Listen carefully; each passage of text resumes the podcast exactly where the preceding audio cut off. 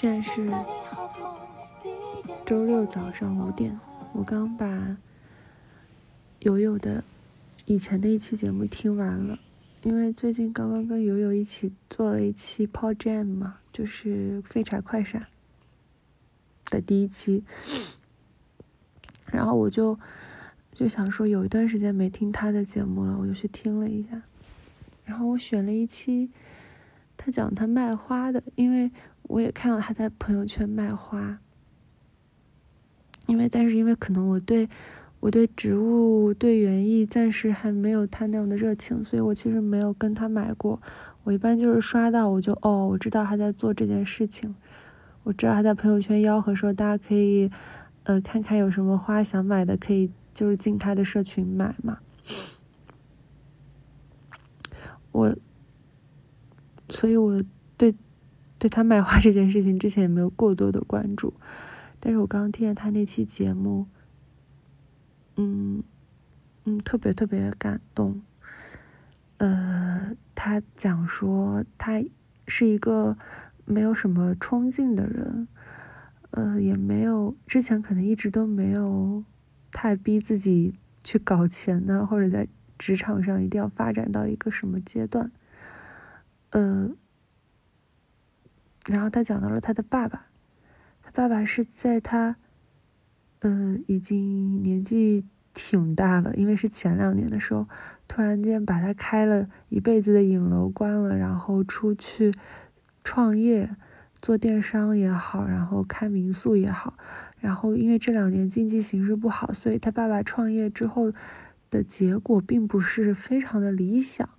但是他还是去做了自己想做的事情，并且是在一个 别人看来可能已经挺晚了的年纪。然后又有讲到一句话。他说，他觉得他喜欢上植物，呃，之后，他的人生有了一个锚点。然后，呃，他说他可能还是不是很擅长搞钱，因为他在朋友圈卖花还是会有羞耻感。然后，当熟人真的因为他的朋友圈而买了钱，他能获得一定比例的返佣的时候，他也会，呃，就可能会有些不好意思吧。然后会给第一个买他花的人发红包，然后会不断的在社群抽奖。就是我觉得我跟他特别像，就是我不是能够非常理直气壮的。呃，是是这么说吗？就是不是能够非常理直气壮的觉得，嗯，我配得上别人的好意，或者是，嗯，接受接受别人对自己的喜欢，嗯，嗯，哎呀，为什么讲为什么讲这个会哭呀？我不知道，反正就是听友友那期节目，嗯，然后他，嗯，他就说，他现在还是一个脸皮很薄的人，他在做这件事情的时候还是会很不自然，然后有时候会有点别扭，他就是一边怀着羞耻心，但一边还是还是会在朋友圈卖，嗯，但是他现在知道了，他喜欢。植物，他喜欢园艺，然后他想做他喜欢的事情的同时，也能够提高他和家人的生活质量。他说到，当他家面临一些，比如说家人面临一些经济上的困难的时候，那个时候他曾经就是之前他觉得他是一个没有冲劲的人嘛，可能他不能够给家人提供非常非常大的帮助，然后那那些时刻会刺痛他。嗯，我很久就嗯，我很久没有听到这样的节目了。嗯，我最早喜欢听播客，就是因为听到这样的节目呀。我在想，嗯，呃，不仅仅是因为这点上跟他有共鸣吧。还有就是，嗯，哎呀，我要怎么说？我现在哭的太惨了，讲不了话。嗯，然后又有提到说，他在上一份工作离职的时候，他的老板问他说：“嗯，那你要去做什么？”他那个时候还不确定，他只是很含糊的说：“我可能是想去做跟生活方式有关的事情。”然后他的老板就跟他说：“总之呢，你要打开自己一点，再打开自己一点。”然后有有有说他他上一份工作，他讲的那个回答的时候，其实心里还是有一点不自信的，因为他觉得讲的很虚嘛，他没有一个具体的要去做的事情。然后，然后他遇到了植物，他爱上植物之后，他心里有了确定感。然后，即便现在这个副业肯定也没有那么赚钱，就是不是说能赚很多大钱，我猜哈。如果不是的话，悠悠可以反驳我，嗯。但是他会因为这个东西而觉得心里很安定，就不会有在飘渺的感觉，在想说，呃，我可以做什么，然后我喜欢做什么，不会有这种感觉了。我觉得特别特别好，嗯。我特别喜欢悠悠这期节目。如果你想听的话，我可以把这期节目的链接放在放在我这期节目的 show notes 里面。天呐，这简直就是一个套娃呀！嗯，然后我我我也想我也想再聊一下，就类似的感受吧，就是那种。前两天啊，不是前两天，就是昨天。昨天我的一个朋友，他也是我的同事，我们在吃饭的时候，他特别激动的和我们分享了他跟一个人聊天的所得。他说，他发现自己就是一个喜欢体验不同事物的人。从他吃饭的时候喜欢把所有的调味料都尝一遍，然后以及他做很多事情，他之前也说过，他可能不是会，他很快就会腻掉，就是他不喜欢在一个地方待太久，然后他不喜欢一直做一件事情，嗯，他可能就是想多尝试，多做做不同的事情，包括他一直想出国，他也是想体验一下不一样的人生。当他发现他喜欢的其实就是多去体验之后，他觉得非常开心，因为他终于知道他喜欢什么了。然后他以前的一些行为，他百思不得其解的，他的选择，他也突然都能够理解了。嗯，这个，这个，就是这两件事情，可能乍一听没有什么关联哈，但是他都。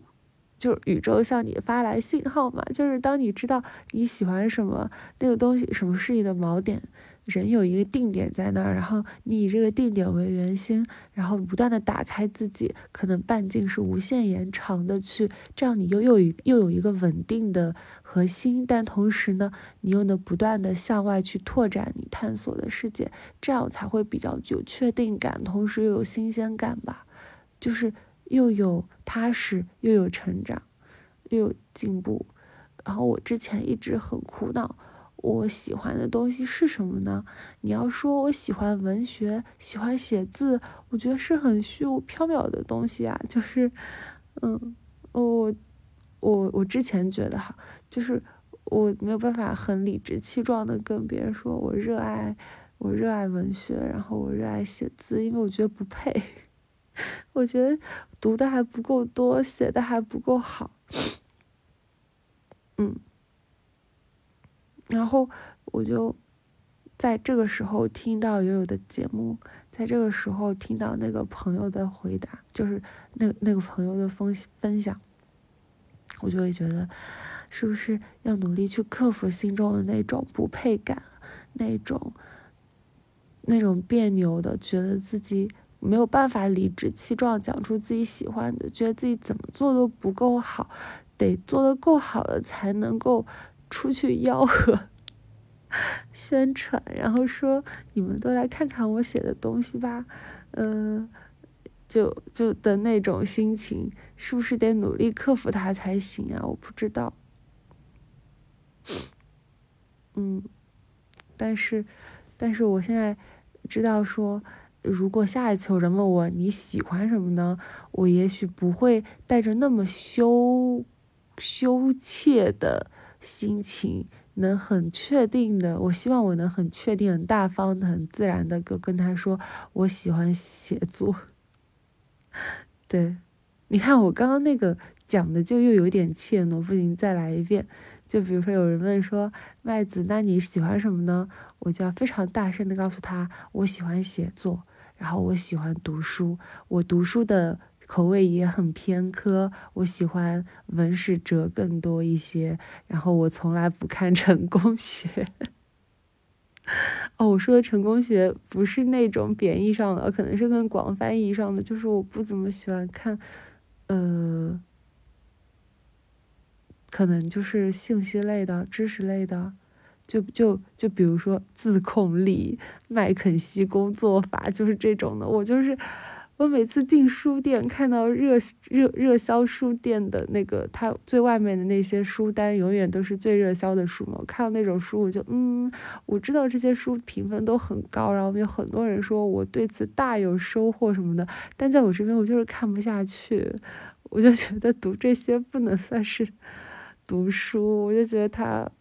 嗯，对我没有办法做那样的阅读，所以。我之前也为我偏科这件事情，不是偏科，就是，呃，读书的口味一直非常的，就是单一，我也不愿意去看那些，而在想说要不要拓展一下自己的阅读面呢？后来实在不行，然后就放弃了。所以下次要是你跑来问我我的兴趣是什么，我要更加坚定的说出来，然后，呃我未来要去做什么，我可能也要。想一个更具体的，而不是只是笼统的说我要不停的写字，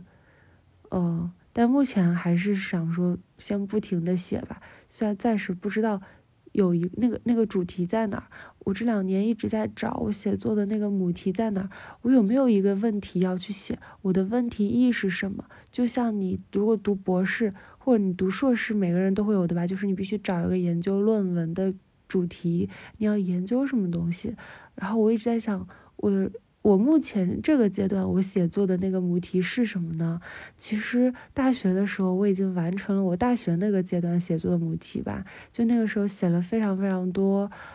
我童年的事情，就是我和我妈妈的关系，大概之前有完整的写过，但是这些从来都没有 公开拿出来看过。嗯，但其实那些是我觉得最真诚的写作的状态。然后毕业了之后，我一直在找说，那我现在的母题是什么呢？我现在暂时其实还没有一个很清晰的答案，但在这之前，我也先写下去，好吧？嗯，应该大概就是这样。然后现在是五点五点半啊，我要再睡一会儿。现在就不知道该跟你说早安还是晚安，总之就是希望你，呃，有一个快乐的周末。